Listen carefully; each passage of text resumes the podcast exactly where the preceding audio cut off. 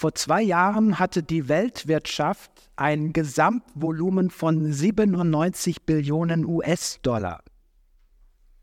Und ich möchte mit euch über etwas reden, was im Jahr einen Schaden von wahrscheinlich mehreren Dutzend Billionen US-Dollar auslöst.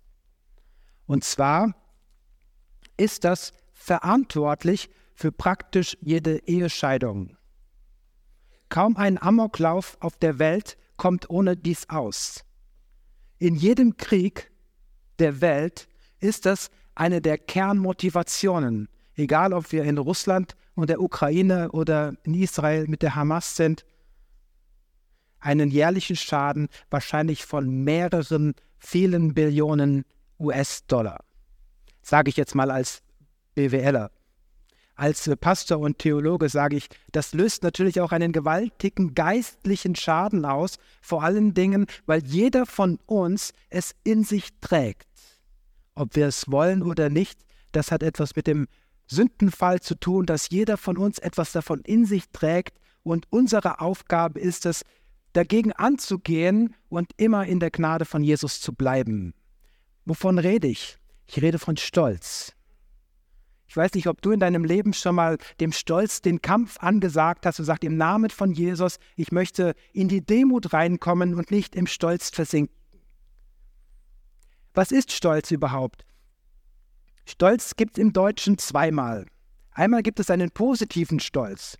Zum Beispiel, ich bin stolz darauf, wie schön, wie lieb und wie intelligent meine Kinder sind. Das ist ein sehr positiver Stolz. Das ist eine Form von Dankbarkeit. Negativer Stolz, der erhebt sich über andere und sagt, schafft er es mit der Kamera? Ich bin so dankbar dafür, dass meine Kinder nicht so blöd sind wie deine Kinder. Merkt ihr, das ist ein anderer Zungenschlag, es ist thematisch ähnlich, aber da kommt so eine Abwertung rein. Und genau das ist das Wesen von Stolz es erhebt sich über den anderen. Es erhebt sich über den anderen zu seinem Verderben. Und wie gut ist es, wenn wir ja, das kennenlernen. Und ich möchte euch heute mit hineinnehmen in eine Geschichte, in die Geschichte des Königs Usia. Wir werden mal die ganze Geschichte lesen aus 2. Chronik 26. Ich habe sie ein bisschen gekürzt. Ihr könnt sie gerne noch mal in voller Länge nachlesen. Aber ihr werdet entdecken, ähm, wie Gott segnet, aber auch was für ein gewaltiger Schaden durch Stolz entsteht.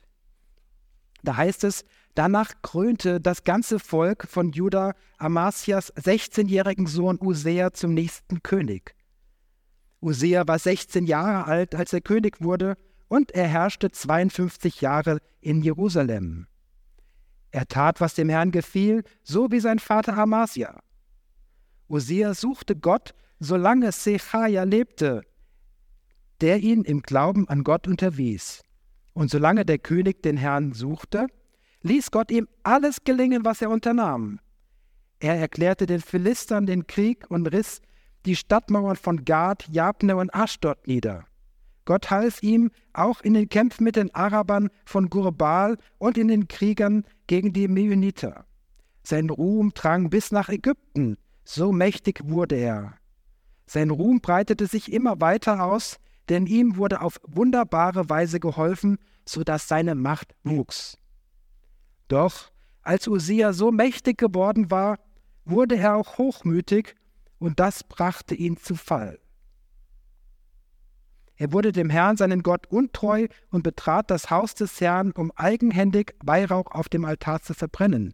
Der Priester Asaja folgte ihm mit 80 Priestern des Herrn, alles mutige Männer. Sie traten König Usia entgegen und sagten, es steht dir nicht zu, Usia, dem Herrn Weihrauch zu verbrennen.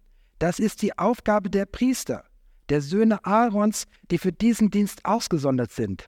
Verlass das Heiligtum, denn du bist untreu geworden, das wird dir vor Gott, dem Herrn, keine Ehre einbringen. Da wurde Usia, der das Räuchergefäß bereits in den Händen hielt, sehr wütend. Doch während er auf die Priester zornig wurde und vor dem Räucheraltar im Haus des Herrn stand, brach plötzlich auf seiner Stirn Aussatz aus. Als der hohe Priester Asaja und die anderen Priester das sahen, jagten sie ihn hinaus. Der König selbst beeilte sich hinauszukommen, weil der Herr ihn bestraft hatte. Und so litt König Usia an Aussatz, bis er starb. Er lebte völlig isoliert, ausgeschlossen aus dem Haus des Herrn. Sein Sohn Jotham war oberster Verwalter des königlichen Palastes und regierte das Volk. Eine Geschichte der Könige, die man vielleicht drüber liest, wenn man mal so quer ähm, durch die, die, Chronik liest. Chronik ist ja eh so ein Buch, wo man manchmal ein bisschen ähm, Gas geben muss, äh, wenn da die ganzen, ähm, die ganzen Ahnengalerien kommen. Aber diese Geschichte hat es gewaltig in sich. Besonders der Vers 16, Martin Luther übersetzt den so, und als er mächtig geworden war, überhob sich sein Herz zu seinem Verderben. Sein Herz überhebt sich zu seinem Verderben. Unser Thema heute Morgen heißt, überwinde deinen Stolz. Fange an, das zu machen, was Jesus macht. Jesus ist nämlich nicht hinaufgestiegen zum Verderben, sondern er ist hinabgestiegen zu wahrer Größe. Und genau das ist es, äh, worum es geht. Aber warum ist es, ähm, warum ist es so wichtig, gegen Stolz zu kämpfen, den Stolz zu überwinden? Warum ist das so wichtig? Ich kann mir die Präsentation anschalten und den Bildschirm teilen. Okay, das funktioniert sehr gut. Warum sollen wir gegen den Stolz kämpfen? Einmal, weil das Gegenteil davon Demut ist und Demut ist das Wesen von Jesus. Das bedeutet, wenn du Christ bist und Jesus nachfolgst, dann sollen wir so sein wie Jesus, wir sollen so leben wie er. Und das heißt, warum sollen wir gegen Stolz kämpfen, widerspricht dem Wesen von Jesus.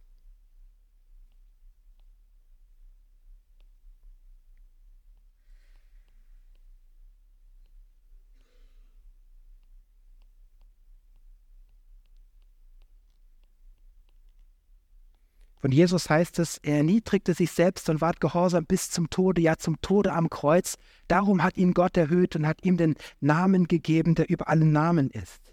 Also, wenn du dich an Jesus orientierst, dann ist es dein Herzenswunsch, mit ihm hinabzusteigen zur Größe und nicht hinaufzusteigen zur Bedeutungslosigkeit. Ein zweiter Grund, warum wir gegen Stolz kämpfen sollten, Stolz ist Rebellion gegen Gott.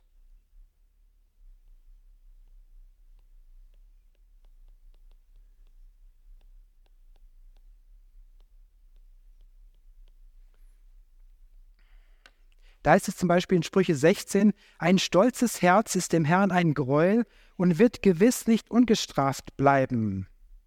Oder in Jakobus 4, Vers 6, Gott widersteht den Hochmütigen, aber den Demütigen gibt er Gnade. Stolz ist am Ende die Ursache von jeder Sünde. Luzifer wurde aus dem Himmel geschmissen. Warum? Weil er sich erhoben hatte und selber Gott sein wollte. Adam und Eva sind aus dem Paradies geflogen. Warum? Weil sie plötzlich dachten, wir wissen es besser als die Gebote von Gott. Sie haben sich erhoben und sind dabei in der Bedeutungslosigkeit verschwunden. Und Jesus hat sich erniedrigt und hat dabei äh, den Weg geöffnet, damit wir wieder frei sein können. Das sind wichtige Gründe, warum wir gegen Stolz kämpfen sollen. Und du wirst Sünde erst dann verstehen, wenn du verstehst, dass Sünde Rebellion gegen Gott ist. Wenn du Sünde irgendwie rechtfertigst und sagst, ich weiß es aber besser aus diesem oder jenem Grund, dann hast du den Kern, ähm, dann kannst du den Kern noch verstehen, nämlich Sünde ist im Kern immer eine Rebellion gegen Gott. Und ein dritter Grund ist, äh, warum wir gegen Stolz kämpfen sollten, es stolz zu sein, lohnt es sich nicht. Wenn man die Geschichte vom Usia ansieht, der hat wirklich alles mit dem Hinterteil eingerissen, äh, was er vorher im Segen Gottes aufgebaut hat. Menschen, die im Stolz versinken, reißen ihr Leben ein, sie reißen Beziehungen ein und sie bekommen selber einen Schaden und schaden anderen Menschen dadurch. Wir könnten bestimmt auch andere Gründe finden, warum es sinnvoll ist, gegen Stolz zu kämpfen, aber ich möchte dich einladen, das zu tun. ich stelle jetzt mal eine ganz fiese Frage. Wer von euch äh, hat schon mal gesagt, ich möchte gegen den Stolz in meinem Leben kämpfen und hast gemerkt, ähm, ich, du bist da Schritte gegangen, gegen deinen Stolz zu kämpfen? Darf ich mal kurz Handzeichen sehen? Nicht nach hinten gucken. Genau, alles nur für sich. Ich merke, das sind einige, das ist richtig gut, aber das sind noch nicht alle. Und ich möchte, wenn du nachher rausgehst, ähm, dass, du, dass du sagst, ich fange heute damit an. Denn es gibt ein Problem mit dem Stolz. Das Erste, was bei Stolz passiert ist, Stolz macht blind. Stolz macht blind für Stolz. Deswegen sagt man, bei anderen Stolz zu entdecken ist relativ einfach, aber bei sich selber ist relativ schwer. Ja, das ist so wie nach Knoblauch riechen. Wenn jemand nach Knoblauch riecht, sage ich, und manchmal sagt meine Frau, oh, Matthias, hast du wieder Knoblauch gegessen? Und ich sage, warum? Ich rieche doch gar nichts. Ja, und so ist es mit dem Stolz. Wir können ihn selber bei uns nur ganz schwer riechen. Und deswegen ist es wichtig, ab und zu mal, wie in so einer Predigt heute, richtig drauf gestupst zu werden und zu sagen, fang heute mal damit an, ähm, darum, ähm, darum zu ringen. Und ich möchte euch mit hineinnehmen, wie Gott mich darauf gebracht hat. Ich war 13 Jahre alt, bin gerade so von der Jungscharstunde in den Jugendkreis gewechselt, war damals in der evangelischen Kirche und mein Vater war evangelischer Pfarrer. Also ich gehörte in gewisser Weise zur Lokalprominenz als Pfarrerssohn. Und dann bin ich in diesen äh, Jugendkreis gegangen und die hatten einen Mitarbeiterkreis. Das waren so junge Christen, die sich mit den Leitern getroffen haben, um einfach mitzuwirken. Und ich habe mich dann nach der Jugendstunde damit hingestellt zu diesem Mitarbeiterkreis. Hier bin ich. Und der Leiter, ich glaube, ohne mich anzugucken, sagte dann, wir machen jetzt erstmal nur die mit, die schon konfirmiert sind. Und ich war noch nicht konfirmiert. Das war für mich die Botschaft, Matthias, du bist raus. Ich habe das aber auch als Kriegserklärung verstanden, habe gedacht, also ihr alle denkt, dass ihr besser seid als ich. Glaubt ihr, dass ihr euch mehr in der Bibel auskennt als ich? Glaubt ihr, dass ihr besser argumentieren könnt als ich? Und noch so ein paar weitere Gedanken. Und ich habe mich dann so ein paar Freunde um mich herum gesammelt und wir waren alle ziemlich cool und kannten uns auch in der Bibel aus und haben dann diesem Mitarbeiterkreis das Leben etwas schwer gemacht. Also wir haben Fragen gestellt, zum Beispiel, da ging es irgendwo, ähm, wo steht eigentlich in der Bibel, dass die Frau ein Mensch ist? Dann fangen die an zu überlegen und sie waren völlig, völlig von der Rolle und äh, das Thema war vorbei und wir hätten damals gedacht, äh, Arroganz ist eine Frucht des Heiligen Geistes. Davon war ich fest überzeugt. Und das ging drei Jahre ungefähr so. Und dann, aber ich habe mich auch mit Jesus weiterentwickelt. Ich bin sogar auf einen Missionseinsatz gefahren nach Belgien und dann saß ich da in meinem Zimmer und plötzlich merke ich, wie in meinen Gedanken jemand zu mir redet und sagt, Matthias, was machst du mit den Gaben, die ich dir gegeben habe? Mir war auf einmal klar, dass das alles, was ich da gedreht habe, alles nur um mich ging. Und dass Gott sagt, ich habe dir, ich habe dir ein Wissen der Bibel gegeben, ich habe dir Fähigkeiten gegeben, über die Bibel zu reden, und du nutzt das alles nur aus, um irgendwelche Leute zu ärgern, um, um letztendlich äh, deinen eigenen Stolz zu rechtfertigen. Und es war ein ganz gewaltiger Moment, ähm, der mich bewegt hat. Und ich bin danach zu diesem Jugendkreis hingegangen. Das war ja mittlerweile, waren wir schon etwas älter geworden. habe gesagt, hey, ich möchte das bekennen und möchte da auch äh, Buße tun und merke, wie, wie Gott da in meinem Leben was verändert hat. Und seitdem immer wieder alle paar Jahre stupst er mich an und sagt, Matthias, äh, mach das Thema Stolz bei dir zu einem Thema und mach es auch bei anderen zu einem Thema, weil nicht jeder hat so ein, ich sage das mal, Bekehrungserlebnis, dass er so von Gottes Stimme direkt auf den Stolz hingewiesen wird. Manchmal ist es, dass er in einer Predigt zu dir redet und sagt, heute ist der Tag, an dem du anfängst, gegen deinen Stolz zu kämpfen. Wir hatten vor ein paar Wochen eine Predigt über Gottesfurcht. Vielen Dank, Franz, dass du die äh, gehalten hast, weil das ist ein ganz wichtiges Thema. Denn wenn man sich selbst erhebt, kann man mit Gottesfurcht nichts mehr anfangen. Wenn man sich vor Gott erniedrigt, wird Gottesfurcht lebendig. Wenn du sagst, Gottesfurcht ist für mich ein Fremdwort, dann kann es vielleicht sein, dass du noch nicht so viel darüber gehört hast, aber es kann eventuell auch daran liegen, dass du in gewisser Weise in einen Stolz verstrickt bist und das noch nicht für dich erkannt hast. Bei Gottesfurcht geht es da eigentlich um Furcht vor Gott. Wir sagen, es geht eigentlich eher um einen Respekt, oder? Ich würde sagen, wenn in der Bibel Furcht steht, meint es Furcht. Weil wenn es in der Bibel Freude steht, meint es auch Freude. Und wenn in der Bibel Friede steht, meint es Friede. Und wenn in der Bibel Furcht steht, meint es Furcht.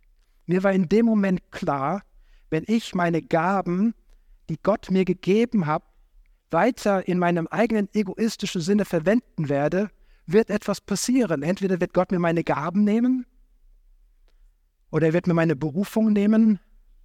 Ich werde auf jeden Fall den Weg, den ich mit ihm gehen will, nicht gehen können. Und das hat in meinem Herzen so einen heiligen Respekt ausgelöst. Ich würde sagen, das kann man als Furcht bezeichnen. Ich möchte euch das mal an einem Beispiel sagen. Wenn man in einem Flugzeug ist, fühlt sich das ja alles sicher an. Dann guckt man aus dem Flugzeug raus und sagt, es ist auch cool da unten.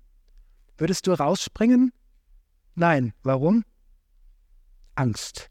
Wenn ich daraus fliege, passiert etwas. Und wenn du aus dem Willen Gottes bewusst raustrittst und sagst, ich gehe jetzt meinen eigenen Weg, aber du hast geschmeckt, wie toll und wie genial der Herr ist, dann löst es in einem, einem eine, eine Furcht aus, sagt, ich will Gott nicht hinter mir lassen, ich will bei ihm bleiben. Paulus sagt in 1. Korinther 9, Vers 6, wehe mir, wenn ich das Evangelium nicht predige. Ja, das ist eine, eine Furcht. Gott hat ihn berufen und Paulus weiß, wenn ich aus dieser Berufung abhaue, bringt das in meinem Leben keinen Segen. Denkt diesen Gedanken mal weiter. Ich weiß, dass der für viele von uns ähm, etwas fremd ist, so eine heilige Furcht zu haben vor Gott. Stell dir vor, hier sind ja einige Neugeborene, jemand gibt dir ein neugeborenes Baby in die Hand und sagt, halt mal oder wechsel mal die Windeln. Das löst mehr bei Männern als bei Frauen auch eine gewisse heilige Furcht aus, zu sagen, Hilfe, ich mache was kaputt. Also da kommt ihr an, da kommt ihr in Kontakt damit. Als unser Daniel geboren wurde, dann sollte ich ihm die Windel wechseln. Ich dachte so, die, die Beine, das war alles so wie Finger. Ich habe sowas von aufgepasst und ein Jahr später macht man Ratsch, Bum, Peng und äh, dann hat man so ein bisschen Routine gewonnen. Aber am Anfang hat man wie so eine, einen heiligen Respekt davor. Und ähm, das wird Gott in dir auslösen. Und ich möchte dich auch warnen, ähm, es kann sein, dass in dieser Predigt du ein bisschen übers Ziel hinausschießt und äh, anfängst oh, jetzt muss ich mir wegen allem und jedem Gedanken machen. Das kann passieren. Aber dann such jemanden auf in der Seelsorge. Wir haben tolle Seelsorger hier in der Gemeinde und lass dir helfen. Denn um mit Stolz umzugehen, brauchst du ein gesundes Selbstbild und du brauchst ein gesundes Gottesbild. Ansonsten ähm, kann das sehr irritierend werden. Aber ich unterstelle dir jetzt ein gesundes Selbstbild und ein gesundes Gottesbild und wir gehen noch mal ein paar Schritte weiter. Ich weiß nicht, wer von euch was von Jim Baker gehört hat. Das ist der Mann, der den Ruf von allen Fernsehevangelisten für alle Zeiten ruiniert hat. Weil er den ersten riesen Megaskandal gelandet hat mit Unveruntreuung, Ehebruch, allem, allem Möglichen dazu. Und ähm, er ist sogar ins Gefängnis gekommen und dann kam Billy Graham zu ihm ins Gefängnis und hat so den Kontakt wieder aufgebaut, ähm, sozusagen. Keiner wollte mehr mit ihm reden, er war irgendwie ein Ausgestoßener. Und er fragte ihn, wann hast du eigentlich aufgehört, Jesus zu lieben? Und der Jim sagte zu ihm, ich habe nie aufgehört, ihn zu lieben. Ich habe nur aufgehört, ihn zu fürchten. Ja, wir lieben Jesus. Aber wenn wir diese heilige Furcht vor Gott nicht haben, dann kann unser Leben komplett den Bach runtergehen. Und er hat es kapiert, er hat es gelebt und Gott hat ihm auch Wiederherstellung geschenkt. Wie genial ist das denn? Aber wir merken, welche Bedeutung äh, diese Furcht Gottes hat. Und wenn man sie noch nicht im Blick hat, ähm, dann ist es gut, heute damit anzufangen. Was sind denn so die Einfallstore, wie Stolz ins Leben reinkommen kann? Wenn wir bei dem König Usia schauen, merken wir, der war ja sein Leben lang richtig gut unterwegs. Der wurde sogar in der Chronik gelobt als einer, der nach dem Herzen Gottes lebt, solange sein Berater Sechaia lebte. Also ähm, er hatte praktisch einen Mentor, seinen geistlichen Vater, der ihn sein Leben lang auf der Spur gehalten hat. Und als der weg war, ging es drunter und drüber, dann ist er stolz geworden. Das ist manchmal so wie Kinder, solange die zu Hause bei ihren Eltern leben, sind die völlig auf der Schiene und dann gehen die irgendwo hin zum Studieren, was auch immer, und plötzlich fehlt dieser elterliche Schutzraum und dann drehen sie, drehen sie durch und werden stolz. Das war bei ihm ein Einfallstor. Ein anderes Einfallstor war bei ihm, dass er sehr viel Erfolg hatte. Und irgendwann kam der Eindruck auf, naja, vielleicht habe ich den Erfolg auch, weil ich so cool bin. Und das ist ein Weg zum Stolz, wenn man anfängt, sich über seine eigenen Gaben, über seine eigenen Früchte so sehr zu freuen, äh, dass man dabei stolz wird. Bei mir war es eine Kränkung. Ich habe irgendeinen Satz gehört und habe den so auf mich bezogen, dass mich das gekränkt hat. Und dann dachte ich so, jetzt gibt es aber Ärger. Und was ist passiert? Der Stolz hat sich in meinem Leben ausgebreitet. Also es gibt wie so Einfallstore in unserem Leben, durch die Stolz rein rauschen kann und dann breitet es sich aus. Es kann aber auch sein, dass, dass der Stolz sich einfach so langsam in deinem Leben ausbreitet. Ich habe das mal in einem Glaubenskurs gesagt, ähm, ein bisschen flapsig zugegebenermaßen, sagt, ja, wer, wer sich mit seinem Stolz noch nicht beschäftigt hat, der hat ja eigentlich keine Ahnung, das ist ja steckt doch in den Kinderschuhen und so weiter. Und eine Mitarbeiterin neben mir, die ist stinksauer geworden. Ich so, was ist denn jetzt los? Und ähm, ja, wie unverschämt ich wäre. Und dann sagte ich, okay, ich entschuldige mich für meinen Ton, aber ich kann mich nicht für den Inhalt entschuldigen.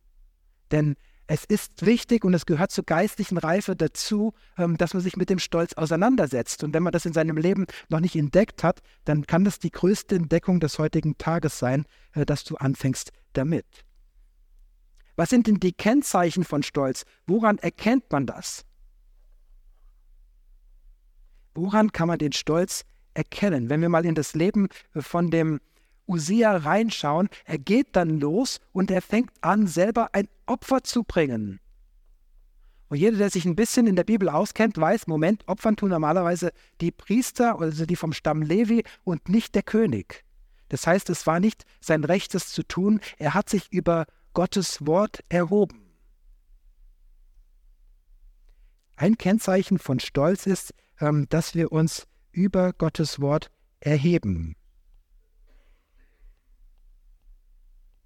Es soll eine Bibel sein, genau. Ich schreibe es nochmal dazu. Wir erheben uns über Gottes Wort und ähm, halten uns dann selber für den Maßstab. Das ist bei mir auch passiert. Ja, sowas wie Liebe deinen Nächsten ist ja völlig klar, das kenne ich von Kindesbeinen an. Aber sage ich, aber der hat mich jetzt beleidigt. Dann kann ich ja mal was zurückgeben. Es gibt ein Phänomen, ich weiß nicht, äh, wer sich schon mal mit Empathie beschäftigt hat. Empathie ist sowas Grandioses, eigentlich sowas wie das neue Evangelium. Glauben viele. Ich habe neulich so ein Hörbuch gehört, da heißt es die Schattenseiten der Empathie. Es kann nämlich sein, dass du dich mit jemandem sehr stark identifizierst und sagst, das ist ein Opfer und deswegen kann ich jetzt dem Täter gegenüber böse sein. Jesus sagt, liebe deinen Nächsten, liebe deinen Feind. Empathie sagt, wenn der so arm dran ist, dann kann ich dem eine drüber ziehen. Das nennt man Hyperempathie. Das ist die DNA, Vorsicht, von Terroristen. 9-11-Bomber, das waren keine Psychopathen, sondern das waren Menschen, die den Islam gegen die westliche Welt verteidigen wollten, die die ganzen Opfer gesehen haben, auch in der Hamas, die kriegen Geschichten erzählt, äh, wie sehr sie leiden und dann schlagen sie zu. Das ist eine Form von übersteigerter Empathie. Und mir passiert das ganz oft. Und denkt da mal kritisch drüber nach. Manchmal kann uns Empathie stolz machen, weil wir uns dann für jemanden einsetzen und gegen jemand anderen kämpfen. Und Gott sagt, du darfst dich gerne für den einsetzen, aber den anderen solltest du auch noch lieben. Ich finde das spannend, wie Gott ähm, immer wieder so Türen öffnet und sagt, Halte dich an mein Wort, halte dich einfach an meine Gebote, liebe deinen Nächsten wie dich selbst, du sollst Gott lieben und deinen Nächsten wie dich selbst und an die goldene Regel, behandle die Menschen so, wie du behandelt werden willst. Mit diesen beiden Geboten hast du alles kapiert. Und in dem Moment, wo wir stolz werden, das Erste, was ausgehebelt wird, sind diese beiden Gebote. Also, Stolz überhebt sich über das Wort Gottes. Und das andere, Stolz überhebt sich auch über andere Menschen.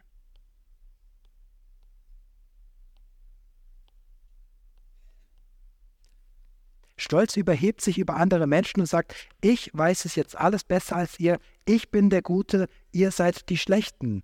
Da kam bei dem Musea, wer kam an? Da kam der hohe Priester, die kannten sich sicherlich persönlich, der kam mit 80 anderen Priestern, wahrscheinlich mit allen Priestern, die er gefunden hat, der hat gesagt, Großalarm, wir müssen sofort in den Tempel gehen, der König fängt an zu opfern und er tritt ihnen entgegen und sagt, du darfst es nicht tun, du lädst äh, allen Zorn Gottes auf dich, mach das bitte, bitte, bitte nicht. Und was macht Usia? Er hört nicht auf den, sondern er überhebt sich darüber. Denn Stolz ist nicht mehr offen für Kritik. Er hört nicht mehr zu. Stolz sucht Bestätigung und nicht Erkenntnis. Jedes Persönlichkeitsentwicklungskonzept der Welt arbeitet mit Erkenntnis. Stolz sucht aber keine Erkenntnis, Stolz sucht Bestätigung. Unsere ganzen Social Media ist so ausgerichtet auf Bestätigung. Wenn du irgendwas eingibst, wird sofort die Algorithmen suchen alles, um dich zu bestätigen. Weil sie wissen, wir sind stolz und Stolz sucht Bestätigung und nicht Erkenntnis. Also wenn du irgendwas Falsches eingibst, kommt nicht Google und sagt, ähm, du solltest mal darüber nachdenken, dass du da irgendwie mal wach wirst und aufwachst, sondern sie geben dir ganz viel Zeug, das deine Meinung bestätigt. Also woran erkennt man Stolz? Eine Überhebung über Gottes Wort und eine Überhebung über Menschen. Wer das gerne vertiefen will, ich habe hier ähm, so einen Fragebogen erstellt, den werde ich nachher draußen auslegen. So mal ein paar ähm, Sachen, da kann man sich selbst reflektieren. Zum Beispiel, ich bin nachtragend. Wann, wann, wann ist man nachtragend? Wenn man eine Woche, zwei Wochen, wann sollte man spätestens vergeben haben? Sonnenuntergang, das sind die ganz strengen, nach ein, zwei Wochen, äh, drei Wochen. Ja, hier in der Gemeinde, hier in der Gemeinde gab es einen Konflikt oder gibt es einen Konflikt. Und es gibt immer noch Leute, die sagen, auf den bin ich noch sauer. Auf den bin ich noch sauer. Dem kann ich noch nicht in die Augen gucken. Ich kann doch nicht da in den Gottesdienst gehen, ohne mich zu ärgern oder keine Ahnung irgendwas. Und dann zähl mal die Tage, wie lange das in deinem Herzen schon drin ist. Könnte sein, dass das was mit Nachtragen zu tun hat. Einfach selbst prüfen. Ich will ja nicht, nicht, äh, nicht anklagen, sondern prüf dich selbst. Oder ich verdiene etwas Besseres oder es fällt mir schwer zu vergeben. Oder ich lehne bestimmte Personen und Volksgruppen ab.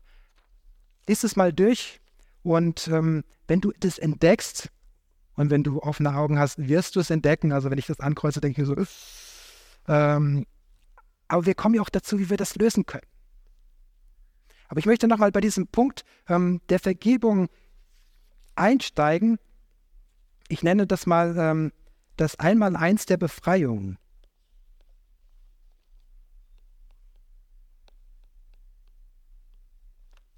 Denn wenn wir verletzt werden, und wir werden ja ständig verletzt, was braucht man, wenn man verletzt wird? Ist das der Ort, wo Reinrufen erlaubt ist?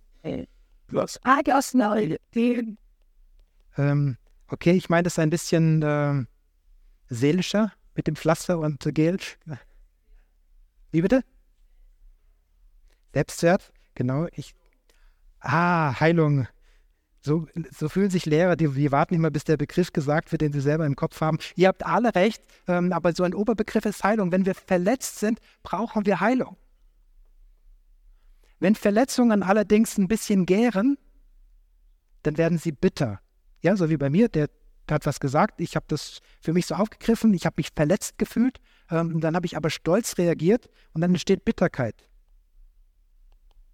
Bitterkeit ist Stolz. Und Stolz ist dem Herrn ein Groll, das ist Sünde. Bitterkeit ist Sünde. Was braucht Sünde? Vergebung, wunderbar, da klappt es sofort. Und dabei können Bindungen entstehen. Ja, dass man plötzlich wie in so einen Sog reingezogen wird von Rebellion oder ein Sog von irgendwelchen Geschichten, dieses und das. Das ist wie so ein Sog, der einen irgendwo reinzieht. Und man fühlt sich plötzlich unfrei oder ich sage, ich, ich kann mit Autorität nicht mehr umgehen oder, oder dies und das und merkt, ich habe deine Unfreiheit empfangen. Wie eine Bindung. Was braucht Bindung? Die Schere, das ist wieder die ganz praktische Ebene. Okay, Befreiung. Bindung braucht Befreiung. Und wenn du merkst, in meinem Leben ist irgendwas gerade am Rumoren, dann macht es Sinn, einmal sich zu überlegen, was ist die Verletzung? Meine Verletzung braucht Heilung. Meine Bitterkeit braucht keine Heilung. Meine Bitterkeit braucht Buße und Vergebung. Und meine Bindung braucht Befreiung. Und es gibt erfahrene Christen, die sitzen monatelang da und warten, bis ihre Bitterkeit heilt. Das ist ein Kunstfehler. Bitterkeit muss vergeben werden. Okay? Es gibt auch Leute, ähm, die wollen ihre Verletzungen vergeben, sagen, ich bin verletzt worden, Herr, bitte vergib mir, vergib ihm, vergib dem. So heilt eine Verletzung nicht. Eine Verletzung braucht Heilung. Und eine Bindung braucht Befreiung.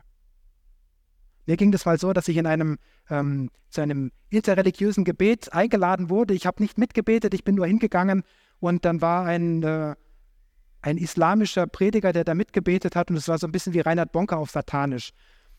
Und ich bin dann hinterher in so eine Allianz-Gebetswoche gegangen und sollte Thema halten. Ich dachte mir so, ich war überhaupt nicht mehr frei. Da bin ich zu irgendwem hingegangen und gesagt, so wie Rudi, bete mal für mich.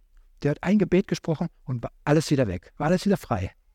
Das war so ein, so ein Hauch von Bindung, der entstanden war und der geht durch Befreiung weg. Ja, wenn ich sage, Herr, bitte vergib mir, dass ich da hingegangen bin, da passiert nichts. Sondern manchmal brauchen wir Befreiung, manchmal brauchen wir Vergebung und manchmal brauchen wir Heilung. Und wie gut ist es, wenn man das unterscheiden kann. Und deswegen ist es auch so sinnvoll, mal zu einem Seelsorger zu gehen, weil die haben manchmal den Blick von außen.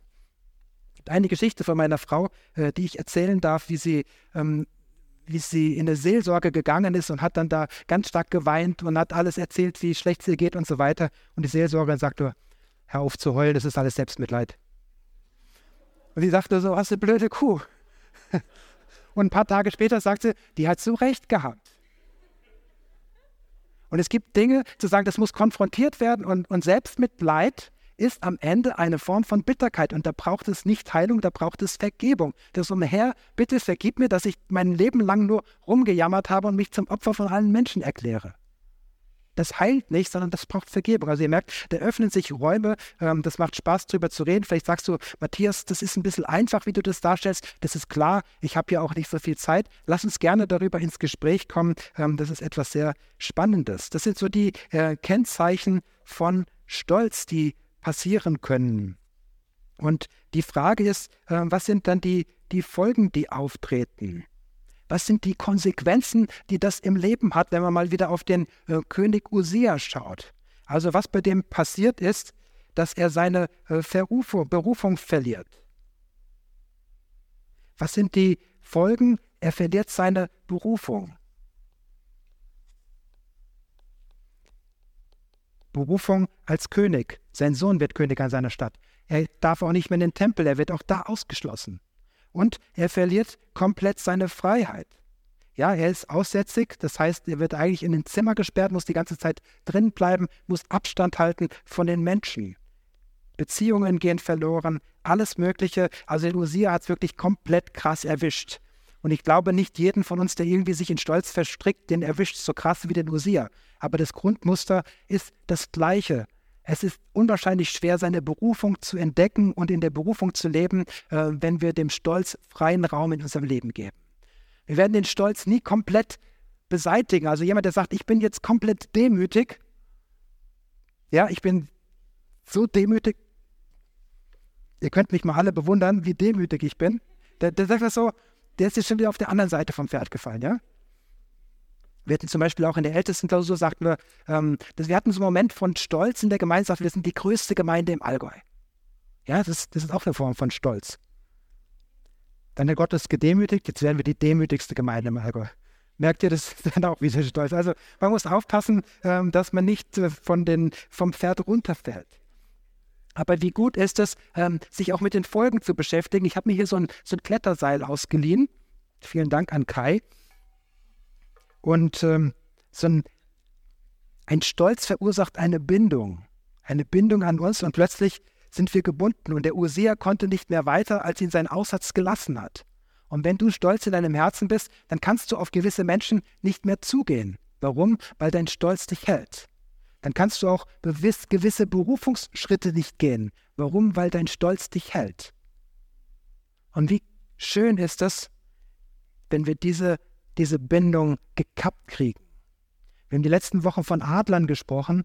Äh, das Bild, wenn wir in Christus sind, dann sind wir ein Adler, der so in die Lüfte fliegt und schwebt. Ein Adler kann nie höher fliegen, als seine Bindungen sind. Das kann sein, wenn du merkst, ich spüre diesen Adlereffekt nicht in meinem Leben. Dann kann eine Ursache sein, dass du eine Bindung hast, dass du dir eine Geschichte erzählst, die dich gefangen hält von Gott. Und wie gut ist es, da in eine Befreiung reinzukommen. Und ja, ich möchte noch eine Provokation aussprechen. Also ihr merkt, ich liebe dieses Thema mit Leidenschaft, nämlich jeder von uns hat eine Komfortzone. Das ist so ein feststehender Begriff, ich habe eine Komfortzone. Das heißt, es gibt gewisse Sachen, die mache ich gerne und gewisse Sachen, die mache ich nicht gerne. Und die Grenze deiner Komfortzone ist deine Geschichte. Und der Radius deiner Komfortzone, für alle, die die Mathematik fünfte Klasse noch kennen, ist deine Bindung. Deine Komfortzone ist letztendlich ein Symptom deiner Gebundenheit. Ich sage zwar von mir, meine Komfortzone ist ein Symptom meiner Bindung. Paulus sagt, ich vermag alles durch den, der mich mächtig macht. Paulus sagt, Bindung, tschüss, der war total begrenzt in seinem Leben mit vielen Sachen, aber sagt, ich vermag alles durch den, der mich mächtig macht. David sagt, mit meinem Gott kann ich über Mauern springen. Mauern sind da, ja. Aber mit Gott können wir drüber springen. Natürlich hat jeder von uns Stärken und Schwächen und das bildet sich auch irgendwie ab. Aber schaut mal die Grenzen eurer Komfortzone an. Zum Beispiel, wenn man sagt, ähm, lass uns mal mit anderen Menschen über Jesus reden. Das ist so ein Klassiker. Da sagt man, ah, das ist außerhalb meiner Komfortzone, weil ich bin ja kein Evangelist wie Billy Graham oder Reinhard Bonnke.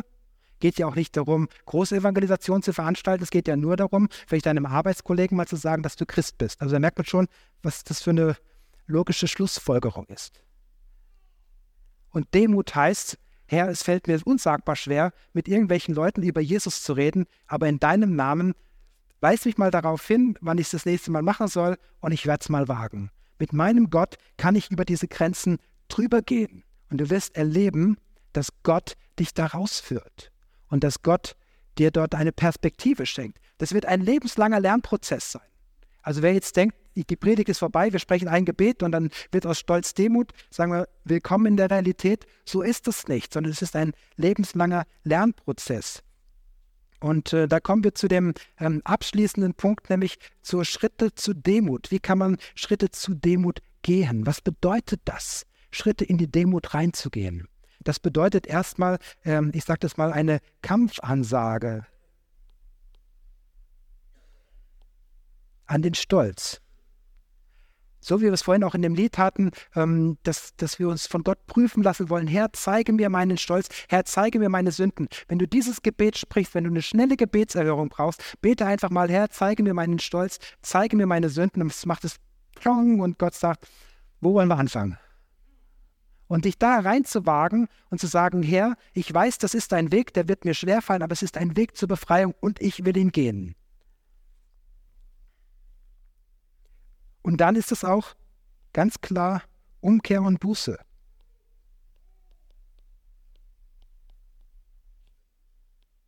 Das ist das Gleiche für alle, die das kennen. Umkehr, zu Jesus umzukehren, zu sagen, mein Stolz ist Sünde gegen den heiligen Gott und ich bekenne das als Sünde und es tut mir leid. Und immer dann, wenn du mir meinen Stolz aufzeigst, meinen Hochmut, bin ich bereit, das zu bekennen und mich vor dir zu beugen. Ich beuge mich vor dir. Ich beuge mich unter dein Wort. Wir haben eine Theologie in Deutschland, die heute sagt, der Mensch steht im Mittelpunkt. Gott ist Dekoration. Gott darf dazu dienen, dass es dem Menschen gut geht. Spürt ihr die DNA? Man kann auch sagen, Gott steht im Mittelpunkt und wir sind da, um Gott zu ehren. Dann wird es uns als Menschen auch gut gehen. Ein Schritt zur Demut ist eine rückhaltlose Umkehr und Buße zu sagen, ich lasse los.